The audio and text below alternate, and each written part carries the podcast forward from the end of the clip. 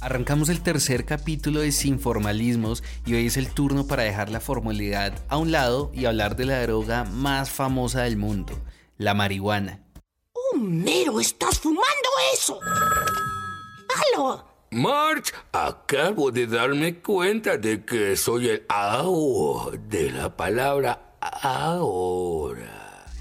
De acuerdo con el más reciente informe de Oficina de la ONU contra la droga y el delito, el cannabis sigue siendo la droga más utilizada en todo el mundo.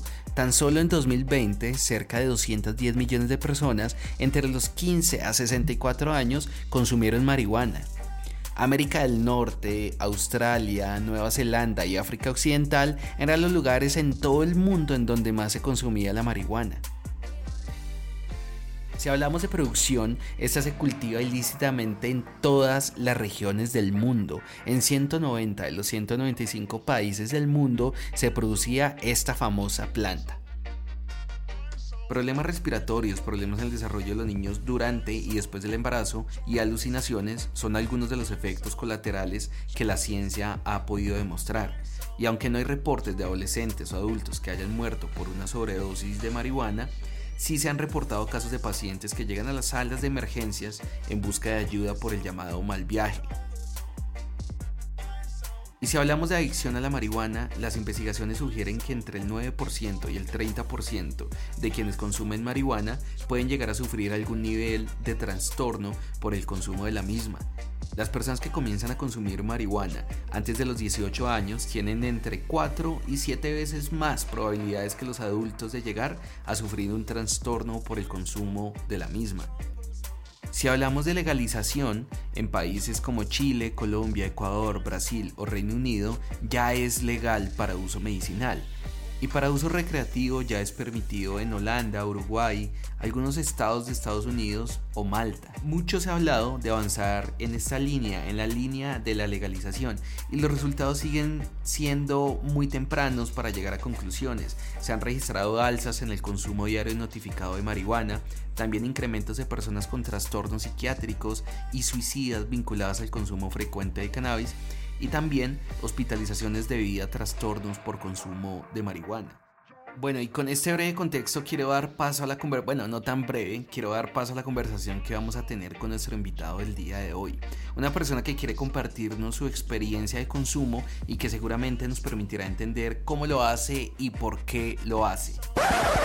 Recuerden que si tienen algún amigo, una amiga, el tío, la tía, el primo, la sobrina, la abuela, el abuelo, lo que sea, que sepan que les puede interesar un tema como el que estamos tocando el día de hoy en Sin Formalismos, recuerden que nos pueden compartir. Estamos en Apple Podcast, en Spotify, en Deezer, estamos en TikTok, en Instagram y ahí estamos trabajándole un poco a Facebook y Twitter. Bueno, hoy nos acompaña Sin Formalismos una persona que durante el último mes ha creído en dos grandes causas. La primera, que Francia iba a quedar campeón en el Mundial. Es absurdo. Gracias a Dios, bueno, gracias a Leo, eh, eso no sucedió. Y la segunda es que ha sido un fiel creyente de este proyecto de Sin Formalismos. Mauro, de verdad, bienvenido a Sin Formalismos. Gracias, Alvarito. Bueno, pues esperemos que a, esa segunda que mencionaba sí le peguemos. Eh, sabe que siempre, desde que me contó sobre esta idea tan, tan bacana y tan espectacular, siempre lo apoyé y nada, para adelante. Bueno, y para contarles sobre Mauricio, pues indiscutiblemente nada mejor que un amigo. Eh, yo conozco a Mauricio, sé que su pasión de vida no es la economía, pero se hizo un pregrado en economía. Eh, manteniendo lo mismo, no le bastó con eso, se hizo una maestría en economía, no le bastó con eso y se puso a trabajar en el sector que directamente la economía lo ubica uno.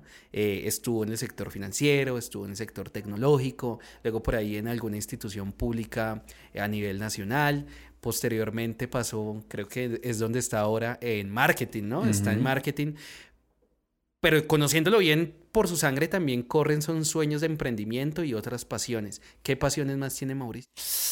Bueno, son miles, Alvarito, miles eh, dentro de las cuales nos reúne este podcast, pero para mencionarle así a grandes rasgos, me apasiona la gastronomía, me apasiona el fútbol hincha de Santa Fe a muerte.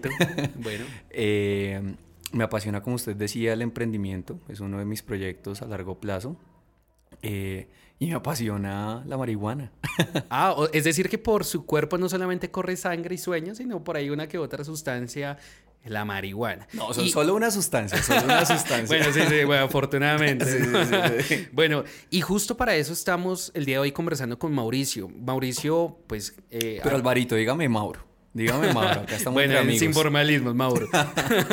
Oiga, y estamos acá es para conversar varias dudas que usualmente le surgen a las personas que son ajenas al mundo del consumo de la marihuana. A Mauricio, ¿desde cuándo le empezó a gustar la marihuana? ¿Cuándo fue su primera vez? ¿Por qué empezó a consumir? ¿Ha afectado eso su vida laboral, amorosa, en su relación con sus amigos, con su familia? ¿Qué opinión le merece después de no sé cuánto tiempo ya nos va a contar eh, si es buena, si es mala, qué cuidados hay que tener, qué mensaje le puede dejar a la gente que nos pueda llegar a escuchar el día de hoy en Sin Formalismos. Pues bien, estas preguntas las vamos a responder en los próximos minutos y pues arranquemos desde cuándo empezó a correr por su cuerpo esa sustancia. Alvarito, eso fue más o menos cuando tenía unos 16 añitos. Eh, fue a mis 16 añitos que tuve la primera experiencia con esta eh, sustancia.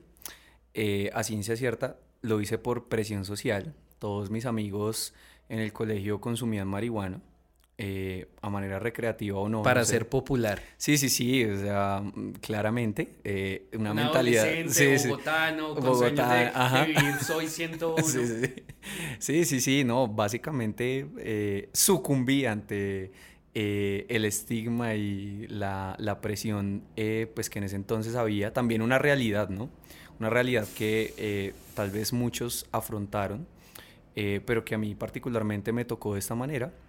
Claro, hay que aclarar que, por ejemplo, no es la única forma de tener contacto con una sustancia de este tipo, ¿no? Hay otros, otras realidades y otro tipo de poblaciones. Totalmente, creo que yo realmente lo hice eh, afortunadamente lo hice solo. Eh, mi primera vez con la marihuana fue, fue solo. Eh, del 100% de la experiencia, el 20% fue una nota. ya el otro 80% fue una vaina traumática. el mal viaje que llaman. y nada, ya después vine a consumir posteriormente en la universidad. Después En un contexto diferente. Mm, no, realmente en el mismo contexto lo hice también. No, no por presión social, pero sí lo hice como a manera recreativa. Eh, fue una experiencia normal, no, no tengo mucho que rescatar. Eh, realmente mi relación comienza a cambiar con, una, con un hecho y con una situación que aconteció en mi familia y fue la enfermedad de mi hermano, eh, en donde afortunadamente nos permitió, no solo a mí, sino a toda mi familia, eh, conocer a una persona que hoy admiro demasiado, eh, que es mi dealer. no, mentira. No, no, no. Eh, es un médico, un médico oncólogo. se llama Silverio Castañeda, que desde acá le mando un gran saludo y un fuerte abrazo.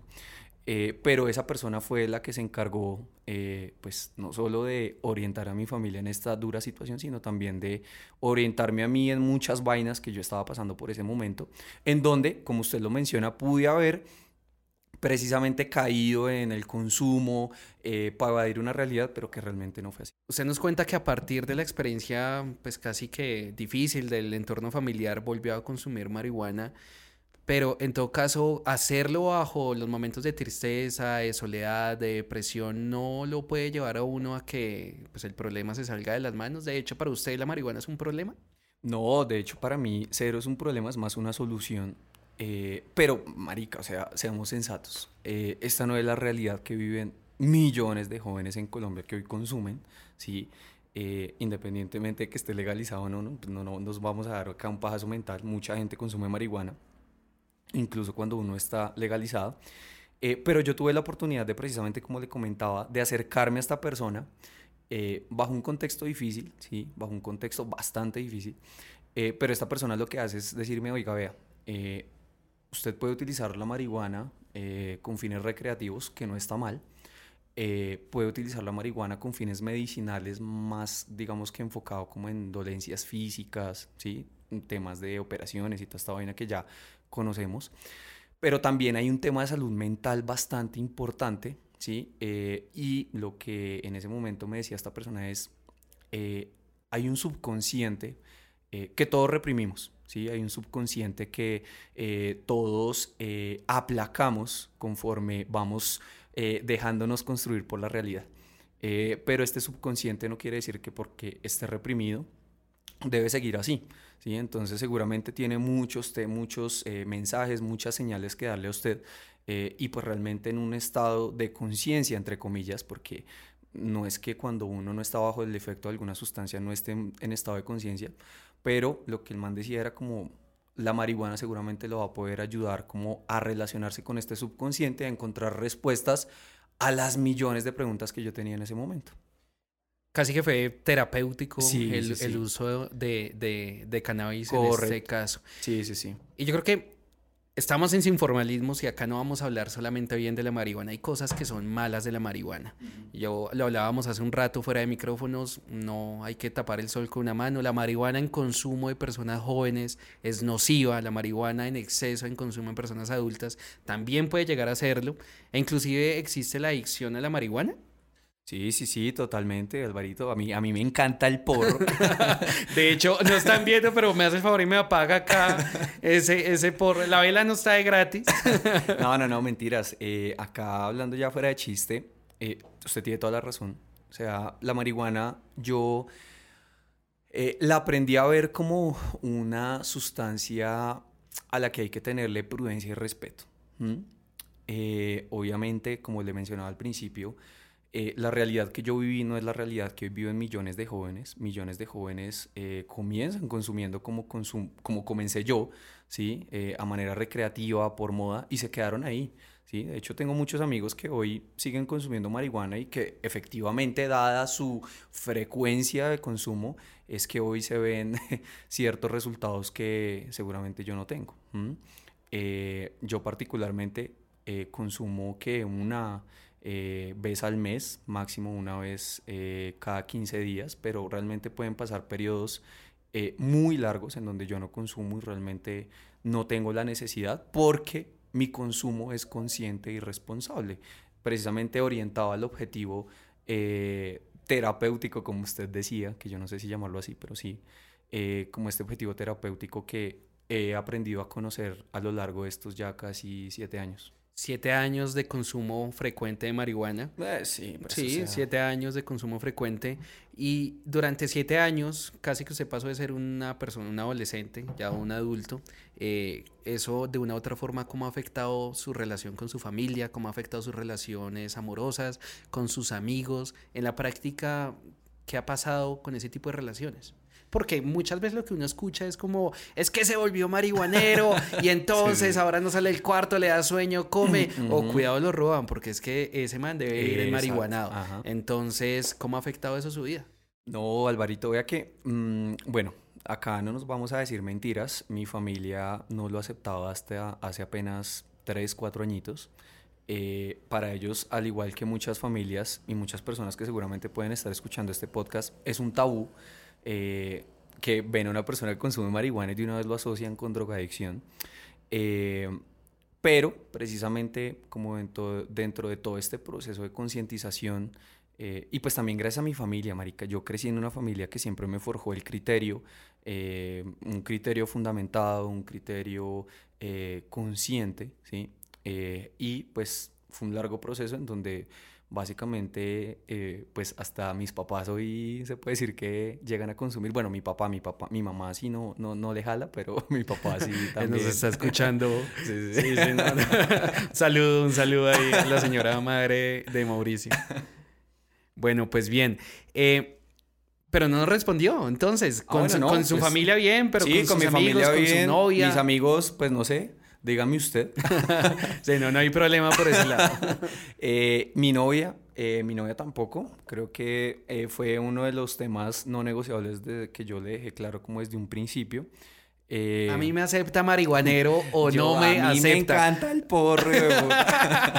no, no, no, no, no. Yo le dije básicamente porque era que yo consumía y sinceramente pues era un tema que yo no estaba dispuesto a negociar porque hay algo fundamental, Alvarito, y es que mm, si yo no comenzaba a agredir las libertades de esas personas que me rodeaban bajo ese contexto, pues yo no tenía por qué suprimirlo. Y afortunadamente, como le digo, siempre ha sido un consumo responsable, por lo cual mi pareja tampoco ha tenido problema y de hecho le parece está chévere porque eh, siempre después de cada experiencia resulta algo muy positivo. Por supuesto. Y en el ámbito laboral. Bueno, pues es que, o sea, usted no se presenta a una entrevista de trabajo y lo primero que dice es meto marihuana. Entonces no, eh, a no ser de que este podcast se vuelva viral y de puta. Pero no, afortunadamente no y creo que tampoco tendría por qué haber alguna afectación a nivel laboral, o sea, eh, usted me conoce. Lo pregunto es porque hay estigma alrededor de eso y es un tabú y, y, pues como lo, lo, mencionaba en la introducción de este podcast, eh, actualmente pues se habla mucho de ya regular el consumo adulto, del uso adulto de, de la marihuana. Sí, se, hay tendencia la gente no está preparada, mucha gente no está preparada, o sea, eso es una realidad que hoy nos toca afrontar. Pero también, marica, hay que ser sensatos y es que no solo se trata de, de legalizar la marihuana, sino también se trata de meterle todo un proceso de pedagogía eh, que es precisamente el que comienza a concientizar a esos jóvenes sobre el consumo. ¿sí? Como pasó con el cigarrillo. Claramente, claramente. Usted no le puede soltar eh, un moño de marihuana a un pelado que no tiene ni idea de para qué sirve o de para qué la puede usar o qué efectos le puede llegar a generar. la gente no conoce eso. Entonces, pues claramente, o sea, si pasan las familias, pasan los trabajos, trabajos que pueden llegar a ser muy conservadores, muy godos, como otros que no, y otros que sin, o sea, sencillamente no se van a tener por qué meter en este tipo de decisiones personales. Oiga, ¿cómo es una traba para Mauricio, para Mauro solo? Bueno, esa pregunta es bien bacana porque por lo general uno creería que llega. En una esquina del parque, mirando para robar. a todo el mundo. no, no, no. Em, una traba Mauricio Gutiérrez solo. Mm. Es un ritual. Yo lo definiría como un ritual. Bueno, no, más que un ritual es como. como con la gorra es informalismo. no, no, no. como, es, que ritual va a sonar como muy satánico, pero, pero es como, como una preparación, como una ceremonia. Esa es la palabra como una ceremonia. ¿Y una ceremonia por qué? Porque eh, cuando yo consumo solo, eh, siempre tengo un objetivo precisamente de conectarme con ese subconsciente que le mencionaba al principio. Eh, pues porque obviamente armo el porro, o sea, esto no cambia nada. pero en el momento del consumo sí hago cierta reflexión como a nivel personal y digo, oiga, bueno, ¿qué me gustaría hoy a mí experimentar? ¿Qué me gustaría hoy a mí sentir? ¿Qué me gustaría hoy a mí recordar, Mari? Porque a mí me ha servido mucho para recordar ciertas cosas que había reprimido. Eh, y cuando ya tengo claro el objetivo, pues ahí ya enciendo mi cigarrito y comienzo a chilearme eh, hasta el punto en donde ya comienzo, ya es haciendo un trabajo mental, eh, en donde básicamente es como un GPS. ¿sí? Entonces yo, Mauricio, con Mauricio, base por este lado, por este lado no, porque puede ser peligroso, y comienzo a orientarme y a vivir mi experiencia con base en ese objetivo que me definí al inicio. Casi que los que escucharon el anterior capítulo de Sinformalismos es una parte en donde es una parte similar a lo que le pasa a Felipe Arango con la bicicleta. Es una experiencia casi que espiritual. Exacto. Mm, lo podemos catalogar así. Para usted el consumo de cannabis es casi una, una experiencia casi que espiritual. Totalmente. Es un peregrinaje. De hecho, de hecho es muy curioso porque yo no, yo, vengo de una familia muy, muy católica. Mi papá es fiel creyente. barra brava. Sí, barra brava, o sea, barra brava el de arriba. Em, yo no, y yo siempre lo controvertí mucho porque yo nunca creí como que ese tipo de espiritualidad existiera. Pero cuando yo comienzo a tener este tipo de experiencias, realmente sí comienzo a sentir como oiga, hay unas energías, hay unas energías que sí mueven eh, a las personas y que a mí particularmente me han tocado de cierta manera. Eh, y pues, marica, o sea, han sido experiencias en donde yo termino llorando, agradeciendo eh, por lo que se me develó, por lo que pude llegar a experimentar o a recordar. Eh, nada, una experiencia, la verdad, enriquecedora. Pero si bien es una experiencia enriquecedora, pues también hay sus cosas malas. Compártanos alguna cosa mala que usted diga, mire, yo no recomiendo consumir marihuana cuando usted se encuentre en estos términos o mm, eso, eso tan bueno no van tanto.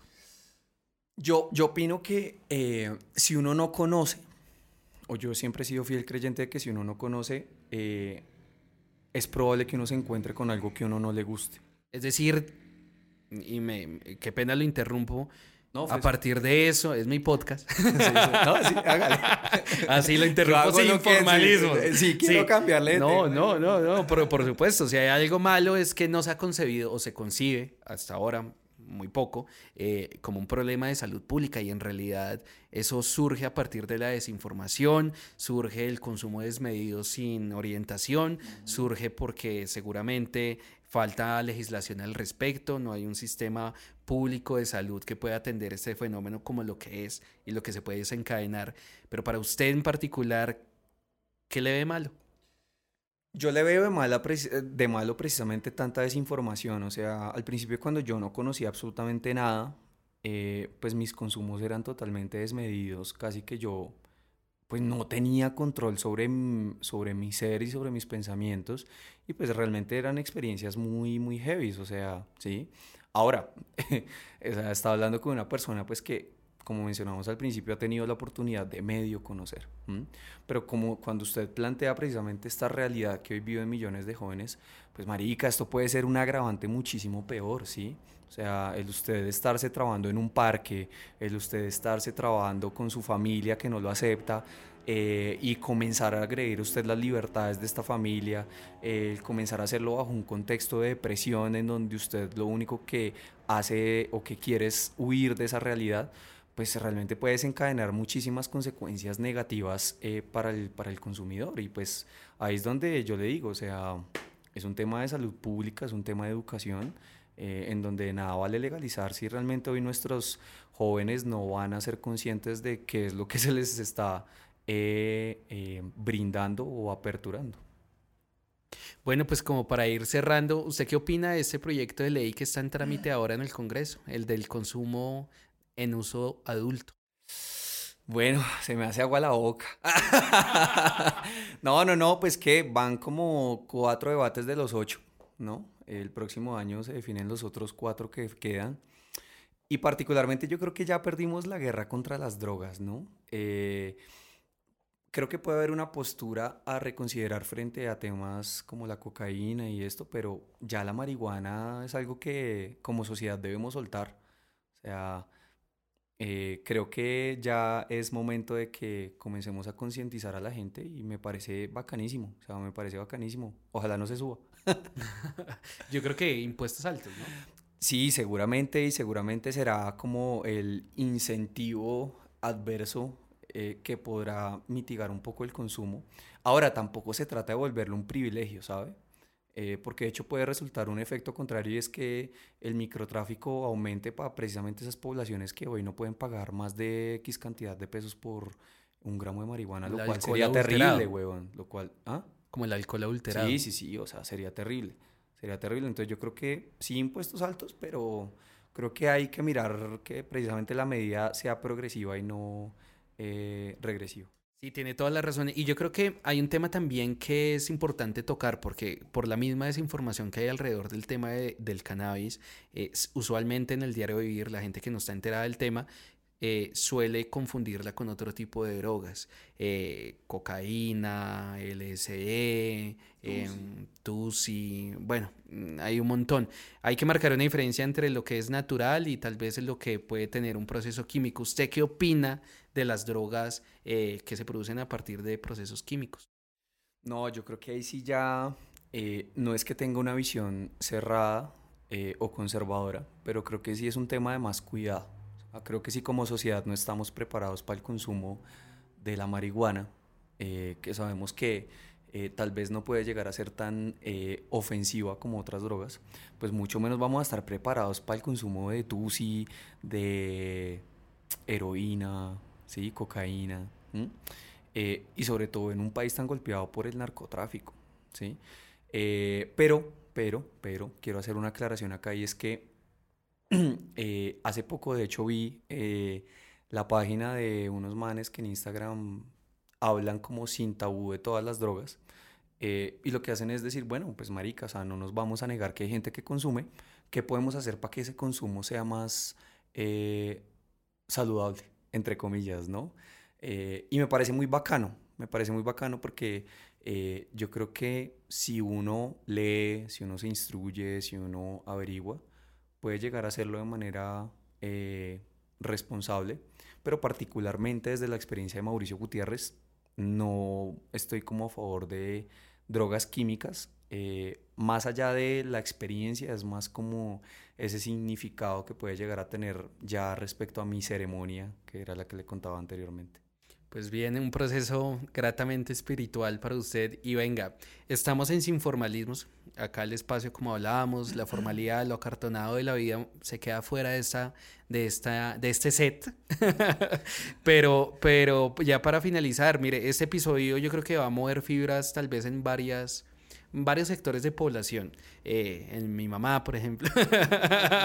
en las mamás, en las mamás. Mamá, perdón. Pero, pero, pero, verdad, eh, lo van a escuchar. Yo en las pausas publicitarias digo, compártanselo a la mamá, al papá, al abuelo, a la abuela, al tío, a la tía. Entonces son segmentos de población que también espero que puedan escuchar y que tienen súper satanizada el uso de la marihuana. ¿Qué mensaje dejar, pues ya para finalizar? Bueno, yo creo que el, principal mensaje es, mm, para opinar hay que conocer.